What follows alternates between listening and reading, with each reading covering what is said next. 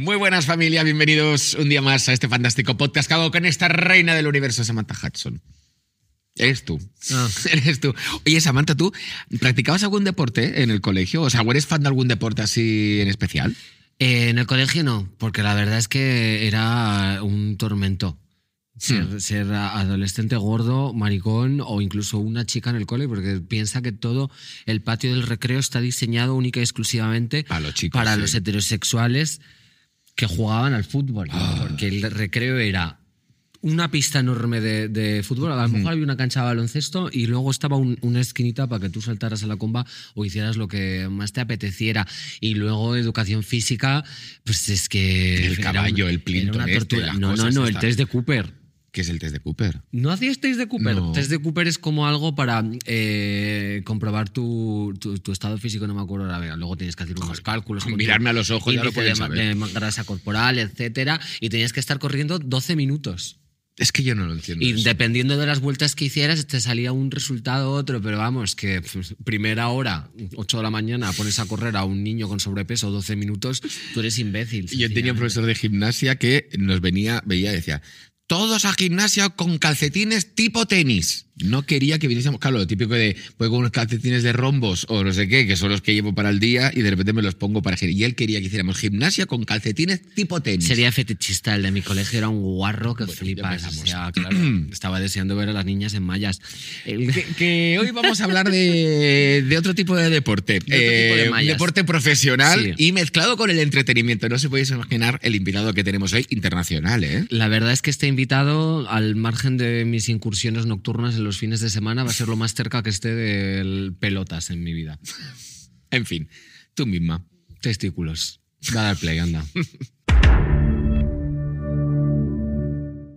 Me vuelvo a casa mañana. ¿Eso es lo que quieres hacer? ¿Amas este deporte? Me refiero con toda tu alma, porque si no es así, ni te molestes. Yo amo este deporte, yo vivo este deporte. Hay otros mil tíos esperando, obsesionados con esto. Cuando sales a la cancha tienes que pensar, yo soy el mejor de todos. Así que deja que te pregunte otra vez. ¿Amas este deporte?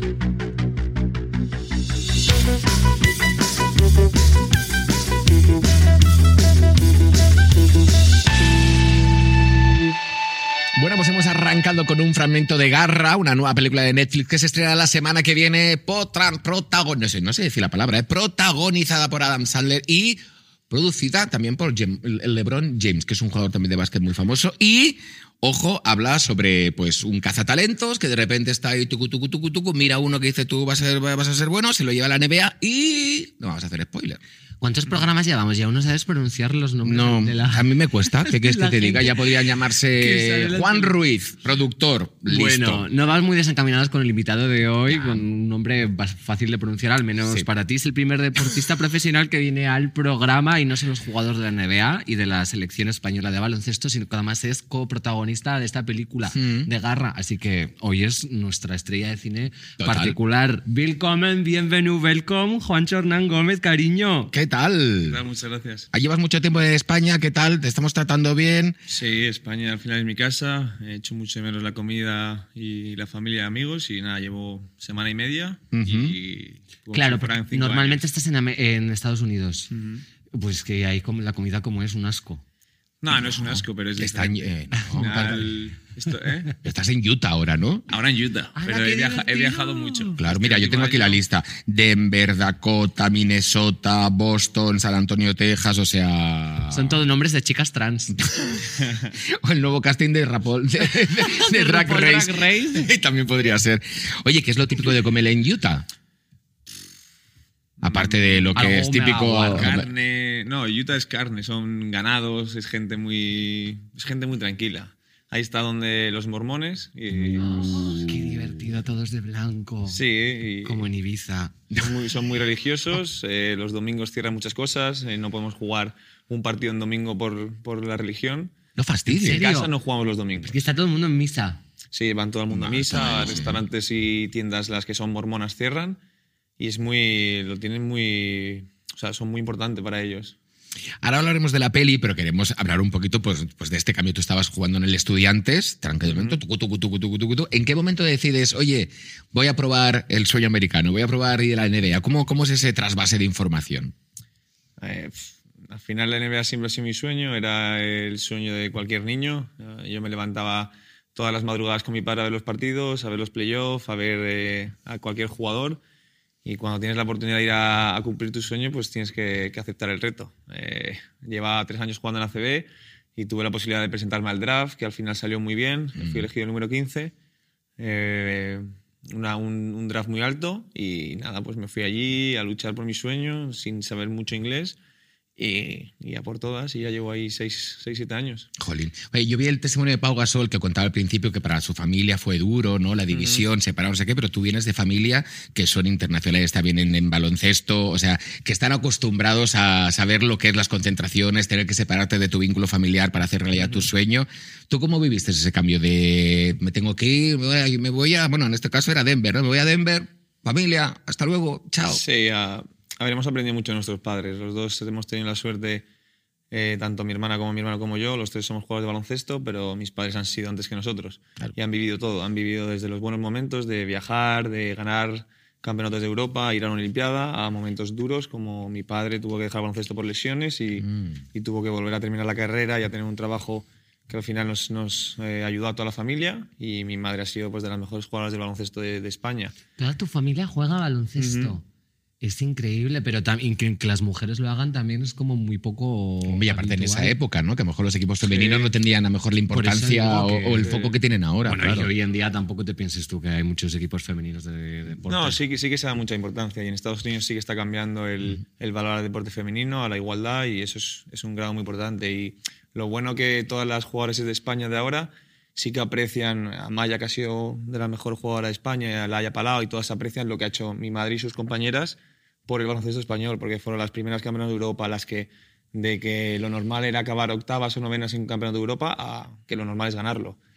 Y eso, pues todas las de ahora lo ayudan. Es, eh, Pioneras, orgullosas claro. de mi madre y Qué de sus guay, compañeras, eh, sí. todas las que lo consiguieron, y, y eso es un orgullo para nosotros. Para nosotros. Entonces, cuando vosotros os juntáis por Navidad, la pregunta de a qué jugamos yo creo que es básica. O sea, ¿no? No, es como de. tampoco, o sea, sí que o, de- o dejáis la pelota de básquet en la puerta.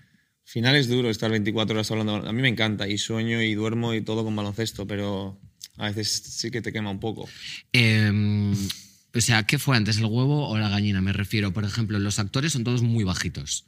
Y yo empiezo a pensar que es, se trata también de un tema como que para favorecer a, a la cámara o que hay como una estatura estandarizada, pero cuando eh, tienes eh, una altura que favorece que juegues mejor a un deporte específico, te planteas empezar en ese deporte porque ya tienes unas características físicas que te hacen propicio a ello o mm, eh, en realidad es como la pasión que viene antes de, de tu... ¿Has visto que viene bien hablado y muy bien explicado. punto y de cruz y todo. No, pero es, es- es No, una no, pero muy que- buena, sí. Que tengo en serio, Sí. porque a lo mejor te gusta mucho el baloncesto y da la casualidad de que eres alto, o a lo mejor eres alto y dices, pues mira, quizás se me dé bien este, este deporte. Yo creo que ambas. Eh, hay gente que juega porque se le da bien el baloncesto y porque lo ama, y hay gente que juega porque Dios le ha dado 2,10 y 120 kilos y que se puede mover. Mm, Había un dato que no sé si leí, si es verdad, que decía que el 10 por- o el 20% de los que miden más de 7 pies en Estados Unidos, que son 2,13, eh, juega la NBA. O sea que tienes un 20% nada más nacer de jugar en la NBA solo por tu altura y tu físico. Claro, es que otros deportes no es tan importante como la manera en la que estés constituida, pero en este en concreto. Sí, es- pero yo creo que en Estados Unidos también porque se fomenta mucho el, Sí. el- el- el El deporte, todo. en los institutos y ya, y ya formas parte del equipo y si eres bueno en el instituto puedes llevarte una beca para la universidad. O sea, al final, se aquí en España no tanto, no se Ah, fomenta el tanto deporte esto. allí maneja muy bien el deporte de los estudios. Mi hermana está estudiando allí, acaba de terminar la carrera. Bueno, se gradúa este fin de que mañana o pasado nos vamos a. Oye, York. celebration. Tenemos que ir un día y nos volvemos al día siguiente y, y se gradúa. Entonces ella ha podido jugar, eh, aprender una carrera, aprender inglés y eso en, mi hermano ni yo no hemos- lo hemos podido hacer. Claro, es que ahí además es como que eh, tienes becas, ¿no? Porque Sí, siempre en ¿no? O sea- películas siempre está como el, el mega deportista que no aprueba nada, pero como se le da muy bien el deporte. Hombre, Sí, porque está, a la está echándole horas al Eso deporte verdad, eso ¿no? verdad, y sí. viene el profesor de matemáticas y dice, te apruebo porque eres el capitán del No, equipo. eso es de verdad, eso es básquet". verdad. Y es Yo he así. estado con o sea. gente que ha sacado la carrera que no sabía sumar dos más dos. Y Ya, También he de decirte que hay varios tipos de inteligencia, entonces la Mm. académica pues yo creo que está bien que esté valorada o si redactas muy bien o tienes un talento especial eh, para una disciplina en concreto y el deporte yo creo que también tienes que tener una inteligencia del movimiento muy grande, entonces a mí me parece bien que la gente eh, opte a becas y se gradúe simplemente porque se- es muy profesional en una disciplina de deporte. También te digo, todos los deportistas y las deportistas o les estén escuchando ahora que están en universidad, no sé, ya les gustaría que en España tuviésemos unos planes, unos planes de futuro, no un plan de presente de te preparo y te doy dinerico para que juegues el año que viene, sino que, pueda- que te puedas dedicar al deporte toda tu carrera Sí, yo hasta pienso- después de ganar medallas. Y espero que el sistema educativo de España cambie en los próximos años para que se adapte un poco más a las necesidades de los, de la- de los jóvenes y que puedan pues aprovechar ese talento, que hay muchos talentos que no se aprovechan y que no, que no se desarrollan como en Estados Unidos. Oye, Juancho, tú tienes 26 años, eh, un- ¿Solo? No me lo puedo creer. las cosas como son. O sea, ya no, eres, ya no eres la más joven de la casa. Bueno, soy la más joven. Sí, eres la más joven, pero te, te vienen ahí comiéndote la tostada por Ya. detrás. ahí, ñi, ñi, ñi, ñi, ñi. Claro. Vamos a hablar de la peli. Venga, va, que hemos hablado ya de la NBA y ahora eh, eh, que Samantha tiene una confesión que hacer. A. Ya, a ver, yo espero que sea un tío majo y no un taramana, porque la verdad es que no le sigo mucho al dedillo y hoy en día con la, la gente de los actores nunca se sabe. Pero ojo, es que Adam Sandler es mi crush, pero vamos, desde la infancia. Le veo porque me gusta mucho lo feo que va siempre. Siempre va espantoso vestido por la calle con unos looks, pero que son unos looks que son feos, pero a mí me gustan. Y es como un hombre que luce tan pagafantas, tan majo, tan increíble, estoy enamorada de él. Entonces, nada, pues típica pregunta de pedorra, que cómo es trabajar con Adam Sandler. bueno, ¿cómo surge también y cómo te sientes tú? Porque Claro. eres deportista, pero eres estrella de cine. Bueno, Bueno, es una película. ya da igual, pero no pasa nada. Tú haces un recital de flauta en el colegio y para mí eres música. Entonces, lo, que- lo que importa es el- la actitud que tú tengas. Y es una película producida por LeBron James, ¿no? Coproducida. Sí. O sea, que quiero decir que no es moco de pavo, no es que hayas hecho un corto guarrindongo con una amiga que estudia audiovisuales. ¿Cómo es Adam y cómo te llega el proyecto? Eh, bueno, lo primero, Adam es, es espectacular. Eh, desde el primer día que le conocí, en- tenemos una relación muy, muy estrecha. Me quiere como un hijo, él tiene dos hijas, pues supongo que seré su hijo mayor. Y me ha tratado súper bien. O sea, es un tío normal, como aparenta, es un fanático del básquet. Eh, he dicho en un par de entrevistas que eh, a él le gusta más y ha visto más baloncesto que el 50% de los jugadores NBA. O sea, que él le encanta, es un apasionado, me ve todos los partidos, me escribe después de los partidos. Aunque haya Ay. metido dos puntos y haya jugado fatal, joder, qué bien lo has hecho hoy, qué buen esfuerzo, Uy, qué tal. monada, por favor. Sí, me llevo muy bien con él, con su familia, eh, toda su gente. eh, hemos, hemos, al final, he estado mucho más tiempo con él en los últimos dos años que con mi madre. Entonces, eh, se ha portado muy bien con todos mis amigos, con toda mi gente. Y un tío 10, un tío 10. Gracias, es lo que esperaba. Además, es Virgo. Bueno, es que ya tiene Yo una obsesión con los... con Yo, Libra, ¿De, qué, de qué día? el 28. Ah, yo el 14. Muy el 14, bien. Oye, mejores. vaya mesa más chula, ¿eh? Es verdad, ¿eh? Sí, sí, hay una energía, hay una energía Sí, especial. sí, sí. Hombre, la teoría esta de los grados de separación, tú ahora estás a un grado de separación de Adam Sandler. Dios. O sea, él si ahora, por ejemplo, cogiera el teléfono y pusiera WhatsApp, grabar audio, Adam Sandler podía escuchar un audio de Samantha Hudson de España diciendo, ah, te quiero. No, no. Pero no le vamos a hacer eso, ¿eh? Pobre Le hombre. enviaría un dibujo o algo así. Un algo, Eso ¿no? le gustaría, seguramente. Seguro. Ay, pues eh, voy a, voy a preparar un- mi mejor meme de Bob Esponja. ¿Y cómo te llegó el proyecto? Eh, pues a ver, resumidamente, fue, eh, yo seguía en Denver, eh, era justo mi año de contrato, veníamos de ganar el Mundial y me ofrecieron, mi agente me preguntó, oye, tienes que- eh, me están preguntando por un casting mundial de un jugador de baloncesto que habla español, todavía no se sabía dónde se quería hacer la peli, se había rumoreado que China, que Argentina, que yo qué sé. Entonces, pues yo le dije que no como cinco o seis meses. Él me preguntaba cada vez y yo le decía que no, que no me apetecía, que mi sueño nunca ha sido ser actor y que no, o sea, está bien ver pelis, me gusta ver pelis, pero no quiero ser actor. Y en febrero fui traspasado a Minnesota, eh, jugué 10 partidos y el COVID eh, se inició. Entonces la NBA se paró, estuvimos como dos, tres meses sin saber qué iba a pasar con la NBA ni, que, ni saber qué iba a pasar con el mundo. Y nos encerramos, hicimos cuarentena en casa de mi hermano, en Charlotte. Mi hermano estaba en Charlotte en ese momento y mi hermana vino de, Estados, de Nueva York y yo fui. Y los tres estábamos ahí haciendo cuarentena y fue por aburrimiento. O sea, llevamos 20 días, 25 días en cuarentena, que sí, nos levantamos por la mañana, entrenábamos y ya está, jugamos a la Play, vemos pelis y mi hermana fue la que me insistió, porque se lo conté Y, me, y mi, mi agente me volvió a insis- insistir que seguían, todavía no habían cerrado casting y que no, no habían buscado a, a su Bo, que me llamo Bo, Bo Cruz en la peli. Y fue mi hermana porque le gusta mucho el cine y dijo, venga, vamos a hacerlo, vamos a cómo jugar a las películas. Y los vídeos son muy graciosos porque yo no sabía hacer un casting, no sé si alguna Claro. vez habéis hecho alguno. Se supone que te tienes que grabar en primera persona y tú inventarte el diálogo. Pues nosotros lo puse ahí en el salón y los tres como haciendo el diálogo que me habían inventado. Ay, qué monada. No teníamos ni idea. Y no Bueno, sé por qué. cogido. Sí, no sé por qué les gusté el principio, luego fui pasando como pruebas de casting y ya estaba aquí en España y, y nunca me esperaba esperaría y luego me dieron el papel y todo el mundo, mi madre me, dice, me decía que, que pare de mentirla, que cómo me va a coger para una peli, ¿sabes? Qué Ay, pero siempre, hay, siempre, siempre hay una persona ahí, en, en- en- siempre estas historias tienen esa persona que es la que te empuja, ¿no? La de Sí. te acompañó a la cola del cast, no sé qué, y qué guay tu hermana que dijera, pero, Sí, fue por ella. pero Juancho, ¿cómo no lo vas a hacer esto, tío? Joder, yo empujaría a mi madre por las escaleras por ver a Sandler en una película. O sea, por favor. Son, Sí. son formas de ver las cosas. Que, Ya, me gusta porque además luego mi madre siempre ve, eh, escucha los podcasts y los ve. Y mira sé y qué mira debe para pensar atrás. de que en cada podcast la mate de una manera distinta. Cada vez que tu madre baja por una escalera, mira para atrás, que no estés tú directamente. A ver si no tenemos está Samantha, a ascensor, ver si no tenemos ascensor, Samantha. no pasa nada, no pasa nada. O sea que gracias al COVID, bueno, gracias al COVID, pero COVID, eh, sí, por culpa COVID. del COVID, de repente ese parón hace que tengas un tiempo y que puedas. Y, y- y entonces no interfirió el rodaje con la competición, Claro. pudisteis hacerlo. Y eso también a ti te da un poquito de calma y tranquilidad, ¿no? Porque dices, bueno, pues mira, no tengo partido, estoy focus en esto. Bueno, al final fueron dos años, eh, dos meses cada verano. Al final yo Ah. sacrificaba mi verano por hacer eso. Y tampoco sabía cómo iba a ser, no sabía que iba a ser tan duro. Eh, no tenía ni idea cómo se grababa y eran días muy duros. El primer año con COVID era, era un infierno, pero lo pasamos muy bien, o sea, lo intentamos todo. Y el segundo año fue el, el mejor, porque fuimos a Mallorca, ¡Hombre! familia vino. Anécdota, anécdota, que es muy Eh. fuerte. Antes entre bambalinas lo hemos comentado. Yo, que soy de Mallorca, si no lo sabéis, no sé qué estáis haciendo viendo este programa. ¿vale?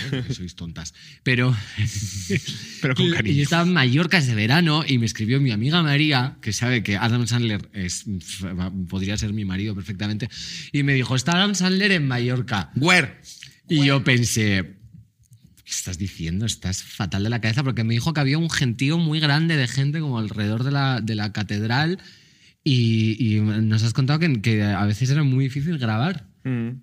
Sí, en cualquier sitio, incluso en Filadelfia a las 2 de la mañana o Mallorca a las 5 de la mañana que grabamos toda la noche, había de 500 a 1000 a 2000 personas alrededor gritando. eh, Al final, Adam, yo no sé, o sea, yo me gustaba, pero no sabía que era tan, tan grande y en Estados Unidos es brutal. Y él es un tío muy tranquilo, no pone ni una cara, hace fotos con todo el mundo.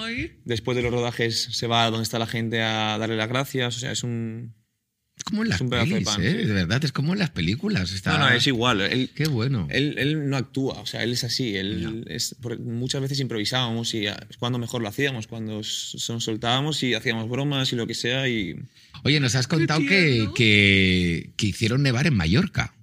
sí, una de las escenas que querían como si fuera a grabar en Rusia, hicieron todo un panorama o un- una escena, un, un stage de como si fuera invierno. Rollo, era Mallorca 40 grados, pues hicieron nieve, pusieron un coche nevado, un tío que se puso un abrigo, un, o sea, todo era, era, era como un Burger King o algo así, o un McDonald's. Qué fuerte. O sea, como es el cine, ¿eh? Y dicen, "Bueno, ¿para qué vamos a ir a una Rusia? Estamos aquí en Mallorca. Hay mucha poquito". rusa en sí, sí. Mallorca, ¿eh? Ah, bueno, ya te Y diré. muy bien vestida, Y la verdad. vestidita. ¿Cómo se vive el tema de la deportividad siempre?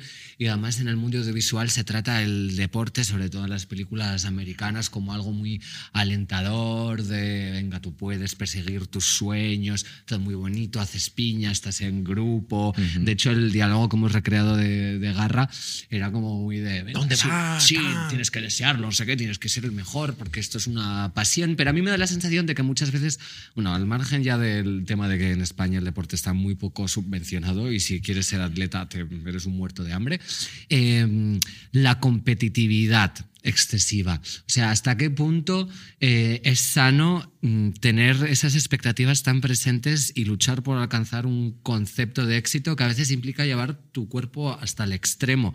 ¿Tú has vivido como esa presión o la ves en tu entorno? Mm, sí, sí que la veo. Sí que la veo y, y es duro, es duro, pero no sé, al final cada uno tiene que saber exactamente lo que quiere, lo que tiene que sacrificar, lo que, lo que lleva a llegar hasta la cima. Eh, el, el cuando estás en la cima, pues eh, todos los haters, la presión, el esperar que caigas, o sea, es así, es el mundo. También crees pasará que en compensa? trabajo. Mm, yo creo, en mi caso sí.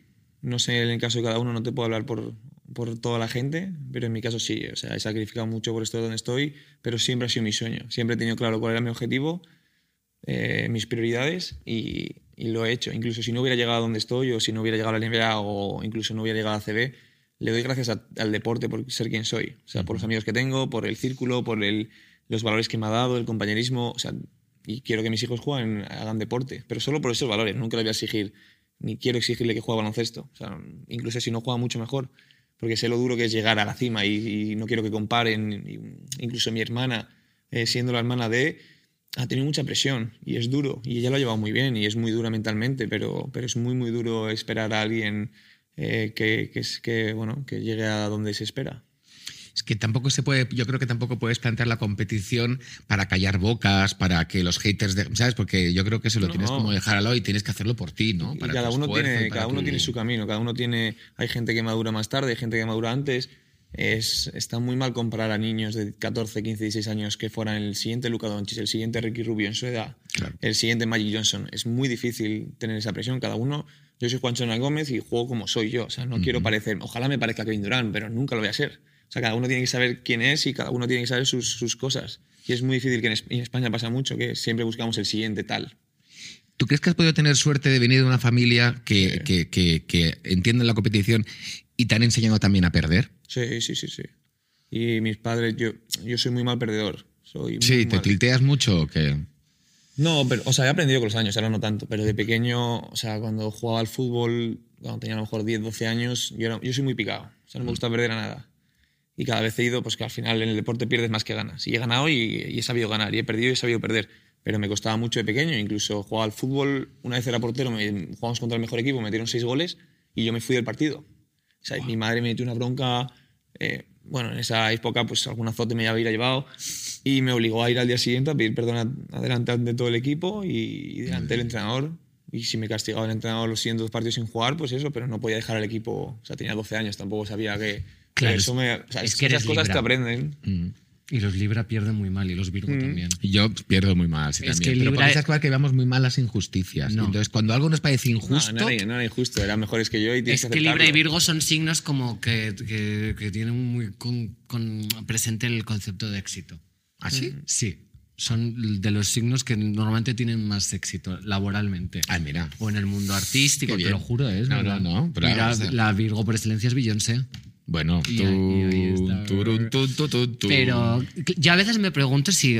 O sea, a mí el deporte me parece eh, estupendo y yo creo que es algo que se debería hacer encontrando tu sitio, lo que te gusta hacer. Antes hablábamos del deporte en las escuelas y que se intenta implementar siempre como eh, pues algo estandarizado. El test de Cooper, venga, ahora atletismo, a correr ahora fútbol.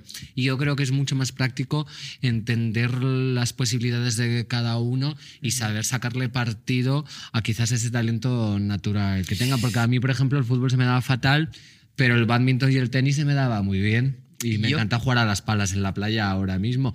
Pero eso era como algo que no te eh, incentivaban en la escuela, porque es que, ¿cuál era el objetivo? A mí siempre cuando o sea, en las clases de fisa, de, de gimnasia, bueno, era, fis- era ¿no? Educación física. Educación física, eso mismo. Claro, yo creo que si a mí me hubiesen metido desde pequeñito que eso es bien para tu salud, para tus hábitos, para sentirte bien, el deporte es importante en la vida, a lo mejor lo hubiese visto de otra forma, pero claro, yo pensaba, educación física es para los que quieren ser deportistas, y yo, porque no quiero ser deportista, pues entonces ama- la ecuación no me, no me entraba. ya. Yo pienso que hay que valorar también el esfuerzo. O sea, sobre todo en la escuela y tal, hay gente pues que no se le da bien correr o no se le da bien... eh, Subir una cuerda. Sí, lo que sea, o flexiones, o ah, en mi colegio teníamos malabarismos, eh, danza, eh, yo qué sé, cualquier cosa. Y, pero se tiene que valorar el esfuerzo. O sea, no es lo mismo que a mí me digan eh, mete dos canastas que a ti te digan mete dos canastas. Claro. Pero, o sea, te tiene que esforzar y tienes que valer. Si yo puedo meter cinco, si hago dos, pues sería un suspenso para mí. Porque he hecho menos de lo que podría dar. Entonces, por eso a veces el, el sistema educativo, las notas no, no sirven mucho, porque es quien lo intenta.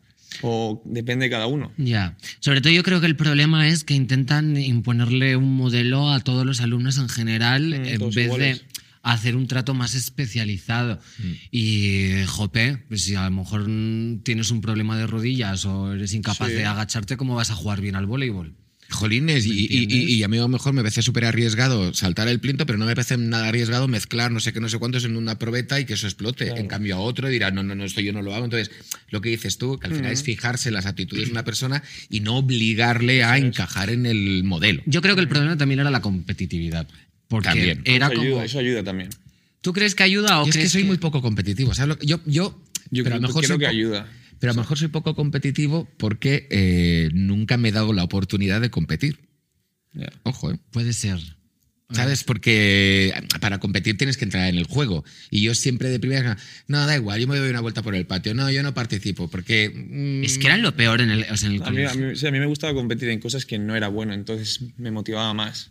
Venga, con la, Sí. con la peonza. Sí. El primero, venga, la petanca, el primero. Sí, aunque lo hiciera mal y pues tú Claro. a lo mejor eres mejor hoy que yo. Pero yo voy a intentarlo para mañana ser un poquito mejor hasta pues Qué mi- máximo de mis posibilidades en cada cosa. Ya. ¿Y crees que eso a la larga es saludable y sostenible? Me explico. O sea, al final, claro, tienes que tener un incentivo para sacar la mejor versión de ti misma, pero ¿es la mejor versión de ti misma la versión ganadora? No. O, o quizás, es que ahí es a donde voy, porque al final yo pienso en la- los jugadores que están en las Olimpiadas, o sea, toda su vida practicando, eh, comiendo bien, es. haciendo un ocho- 8.000 eh, ensayos, entrenando, llevando su cuerpo al límite, dedicando toda su vida a día. crecer el Sí, músculo de una manera segundos, determinada. sí. Y al final, claro, ¿de qué te sirve ser la mejor? No, si, si ganas, claro que te sirve, pero hay que intentar, y cada uno es diferente, pero hay que intentar que tú dando tu máximo te tienes que sentir completa. ¿Sabes lo que te quiero decir? Si tu máximo son 15 segundos en 100 metros, si lo has conseguido después de cuatro años, tienes que sentirte súper feliz, porque es tu máximo. Luego viene Usain Bolt, que porque Dios le ha puesto un 98, zancada, perfección absoluta, te hace 10 segundos. Pero eh, te tienes que quedar con que tú lo has hecho lo mejor que has podido. Y por eso Rafa Nadal siempre es, su- es su- es como su lema. Nunca se da por perdido y da su máximo. Y cuando pierde dice, bueno, pues eh, yo he dado mi máximo y me ha ganado así mejor. Pues ya está. Pues se va contento a casa. Ya. También yo creo que si no hubiera tantos intereses económicos, en plan, realmente grandes a nivel de empresa, producto, porque el fútbol, por ejemplo, a día de hoy es un negocio. Entonces, si no dependiera tanto el deporte como. Sí, ¿no? Claro, es que si no hubiese del- tanto dinero, si ganas o pierdes, si los patrocinadores están más a tu lado, si ganas o pierdes, o sea, si fuera todo más equitativo, a lo mejor no habría tanta competición. en Yo creo que deberían pagarte en general A todos por el por mismo. jugar. Y ya está. Y ya, es que tampoco sé si tienes que pagar más a alguien que Las gane. primas por ganar, ¿te refieres al dinero extra por conseguir Yo un se refiere al por qué el fútbol es más que otro deporte, ¿no? ¿O qué Ah, te bueno, refieres? es que eso, Sí, eso es lo que- al final es lo que vende y claro que es injusto, pero es, es lo que compra el público. Ya. Es lo que quiero decir. En la NBA se ha hablado mucho de por qué las chicas de la NBA cobran muchísimo menos que. O sea, el mínimo de la NBA de un jugador de baloncesto es como un equipo entero de las chicas. Buah. Y es totalmente injusto, totalmente. Y claro que eso lo tienen que mejorar, pero al final es lo que generas. Y, y se está haciendo un gran esfuerzo y cada vez van cobrando más. ¿Y, y por qué no pueden ir avi- en avión privado? O sea, no- son cosas que no entienden porque viajamos mucho y al final es tema de recuperación, de lesiones, de todo. Son cosas que hay que luchar y, nosotros- y la, la NBA como masculina lucha para que la, la WNBA mejore. Y es injusto, pero al final es todo lo que generan. Pero yo creo que está cambiando eso un poquito. Sí, sí, ¿eh? sí, porque está empiezan a haber cambiando, está muchas cambiando. más jugadoras chicas. Y, por ejemplo, mi sobrina estuvo hace unas cuantas semanas en la final de la Champions femenina y porque ella le gusta el fútbol, España ella también. juega al fútbol y cuando vio que había una final y el Barça jugaba en la. Champions femenina dice, yo voy a ir. Y ahí estuvo en Turín disfrutando de todo el Yo creo que al final, claro, porque todos eran jugadores chicos, pues, mm, pero cuando ya empiezan a haber muchas jugadores chicas y, y- y- y federaciones y equipos Sí, sí, oficiales, sí, etc., ya no hay posibilidad de mirar para otro lado. No, o y sea, ahora es y todo, y cada vez se está Claro. usando más. O sea, Yo también creo bien. que es por eso. O sea, al final puede ser un nicho de mercado, pero también quizás no haya habido una optativa a que eso genere más ingresos, porque la promoción que se le hace Sí, sí, sí, eso es a, injusto también.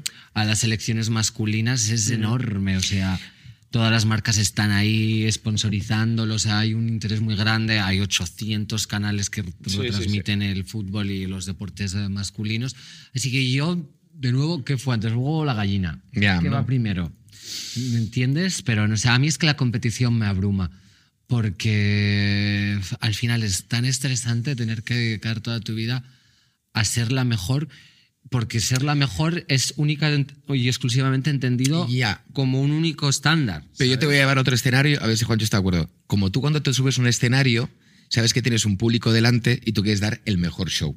No por el que te ha contratado, sino por tu público y sobre todo por ti misma que estás en el escenario. Entonces yo creo que eso se lo traslada a la disciplina del deporte. Claro, tú quieres hacerlo lo mejor. Primero, no porque te estén pagando, pero tienes una responsabilidad con el equipo que te está contratando y sobre todo con tu equipo, ¿no? De compañeros. Porque si estamos haciéndolo todos bien, podemos conseguir. Yo creo que los títulos es lo de menos, ¿no? Es el, Sí. es el, el- el- el sentir que estás avanzando. Ya, pero ¿qué es ser la mejor? ¿Cómo que quieres ser la mejor? ¿Qué es? ¿Qué es ser el mejor? Marcar más goles, eh, mm, Yo creo que tener no- una no- técnica no- más pulida, eh, bailar mejor, cantar mejor, porque quiero decirte, mm, a lo mejor tú eres un artista que no comprende ni tiene un talento eh, para la danza, ni ¿quién, tiene una voz. quién decide quién es el ¿Quién mejor? decide que es el mejor? Porque, al- Porque tú a lo para mejor ti mismo eres el mejor. a lo mejor ni bailas bien ni cantas bien, pero tienes un show impresionante a tu cierta manera, porque también la técnica es el talento sin estilo. Entonces, ¿qué vale más? ¿El carisma o el que tengas una, una técnica y una táctica pulida? Juancho, ¿quién dice quién, ¿Quién decide determina ese el mejor? estándar? A nivel de baloncesto, que es del que puedo hablar, es primero el equipo y luego el individual. O sea, si no ganas, nunca vas a ser el mejor. O sea, Jordan es Jordan porque ganó 6 de 6 anillos. Incluso LeBron, que podría ser más completo, más todo, nu- nunca va a ser, o sea, nunca va a estar como Jordan por todo lo que, lo que significó Jordan en ese momento. Y LeBron ha ganado 5 anillos o 4 anillos y 9, 10 finales y ha sido el máximo, va a ser el máximo anotador de la NBA de la historia y nunca va a ser como Jordan. Ya. Simplemente por eso, pues, ganar como equipo y luego tú liderándolo.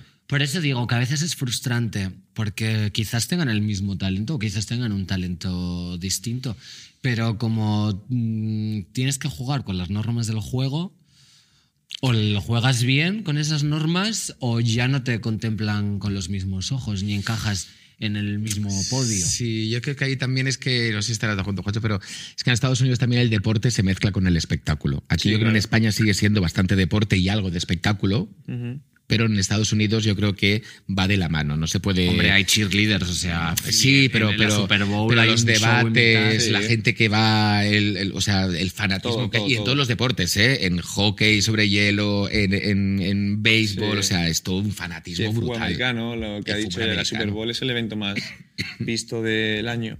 Y hay el show de 15 o 20 minutos que van artistas famosísimos. Cada anuncio vale no sé cuántos mil millones y son 20 segundos porque se ve la televisión. Claro. Y aquí tenemos a Alaska y a Mario cantando en la final de la Copa del Rey, ¿sabes? Que yo les quiero mucho, ¿eh? Pero claro, ahí la gente diciendo, ¿pero qué está pasando aquí? Divertidísimo. Ya. Oye, ya para ir terminando, que nos queda muy poquito, porque a nosotros siempre nos gusta mirar un poquito a la gente que nos está escuchando y estoy convencido que hoy hay mucha gente pues, que practica baloncesto o que tiene el sueño de alcanzar como mínimo un poquito el camino que has hecho tú. Igual que en la peli, que a ti te descubren de repente en mitad de la calle jugando baloncesto y que es una carta de amor al baloncesto, ¿tú qué le puedes decir a estas generaciones? ¿Es- es- ¿Está el camino más fácil que hace, por ejemplo, hace 10 años o hace 20? Puede ser que sea más... A ver, nunca es fácil. Puede ser que haya más gente que lo haya conseguido. Entonces la gente piensa, y, y es así, es verdad, que, que pueden conseguirlo más veces. O sea, hace 20 o 30 años cuando había 5 o 10 o 10 europeos en la NBA, lo veías como algo imposible. Cuando Pau fue, o Raúl López, que fueron los primeros, o Fernando Martín en su día, eh, lo veías como un sueño que era uno de mil millones. Y ahora, claro que hay más gente, hay más gente joven que puede conseguirlo. Y nada, mi único consejo es que cada uno tiene su, su camino. O sea, que sigan entrenando, que cada día intenten ser mejor que ayer. Y ese es el único camino eh, para todo, no solo para baloncesto. Al final, si tu, si tu máximo es un 10, tienes que llegar a ese 10. Eh, y, eso, ser, ser mejor cada día, ser mejor persona, es cuidar tu entorno y, y ya está. O sea, nunca, ese es mi único consejo. Tampoco, claro que tienes que tener suerte. Yo he tenido mucha suerte, he tenido estar en el momento adecuado, en el, en el timing adecuado, eh, la oportunidad que me dio los entrenadores que me han dado esa oportunidad o una lesión o lo que sea. Y eso es la vida, la vida te pone ahí. Entonces, Pero es muy importante que le pongas el punto de la suerte, porque al Sí. final siempre el discurso es esfuerzo, esfuerzo, esfuerzo. Y ahí dices, No, oye, no, mira, no. me he esforzado mogollón, pero yo, tenía ¿qué mi- soy? Yo, yo era muy malo cuando era en cadete, no jugaba, me echaron de Madrid, eh, lo he pasado muy mal y al final es, y había gente, muchísimos jugadores mejores que yo. mm, pero al final solo llega uno y es no darte por vencido, eh, tener el talento, el físico como que hemos hablado. Al final mis padres me han dado como soy, pero yo lo he ido puliendo. Y es eso, es así. Muy bien, el punto de la suerte. Sí, es que yo creo que es bastante necesario porque yo creo que todos los que estamos en esta mesa hemos tenido la suerte en algún momento de esa llamada, Sí. ese momento. Y ojo, y el también saber tomar decisiones en esta vida, porque no a todo tienes que decir que sí. No, También hay que decir, es a lo mejor no es el momento aún. Me- Me voy a quemar antes de tiempo. Sí. La familia, ¿no, Juancho? Yo creo que tener unos, unos referentes entorno. importantísimos hacen que, no sé, que controles. Porque a veces yo creo que hay familias, y con todo el cariño, pero que hay familias que Sí. chupan el éxito del hijo o de la hija o de la persona que está ahí involuntariamente. Ya no solo el económico, sino el, el- el foco. Y eso, No, y mis padres nunca, y yo me enfado mucho con ellos, nunca quieren que paguemos una cena o... Y al final para nosotros es un orgullo pagar algo a tu padre, Claro, Eh, claro. comprarle algo a tu padre, dejar que, que terminen de trabajar, que se jubile, que disfruten.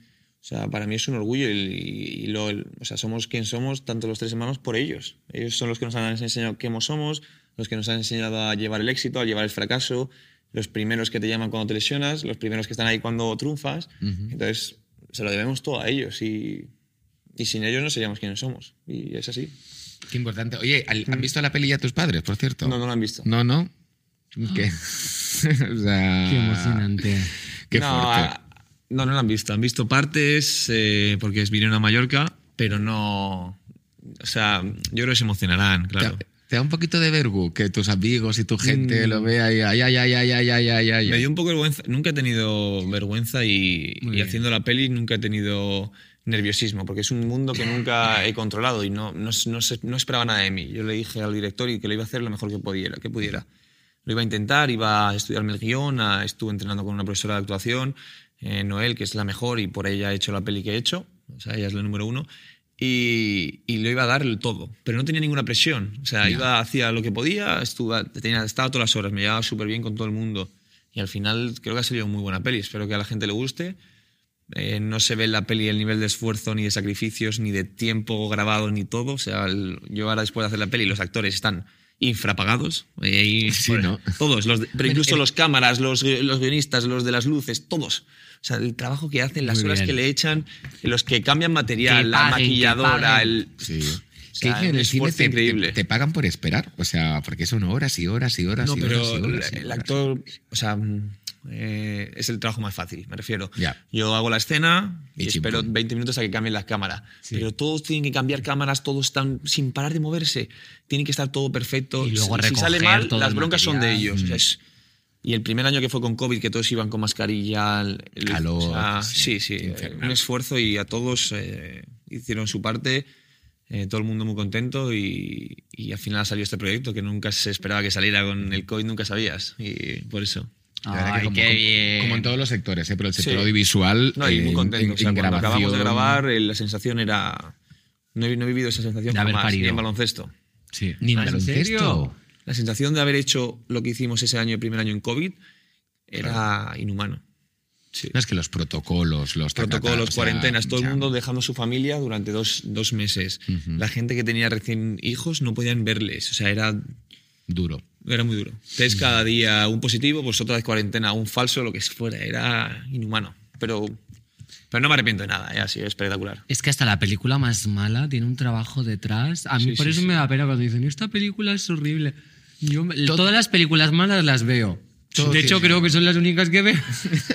Todo tiene un trabajo detrás, eh, como la música. Cuando dicen que vaya canción de mierda, jolín, pues habrá un productor que le habrá echado todo. a lo mejor dos minutos. Bueno, cinco horas, quién sabe, quién sabe. Hay por ahí algún trapero de SoundCloud que...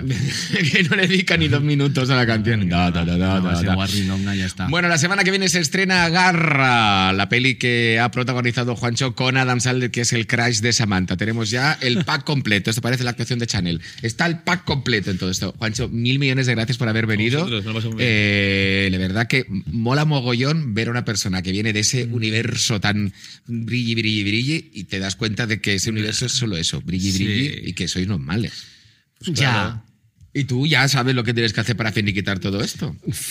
Sabes que, hoy no me apetece cerrar el programa, así que nada, se, se ahí o marchaos. Vamos a poner un vídeo ahora de cinco horas durmiendo. Por favor, tres minutos seguidos de yo en silencio. ¿Cómo es sería imposible. eso? Imposible. Ya, oye. imposible. Pero bueno, nada, que un besazo.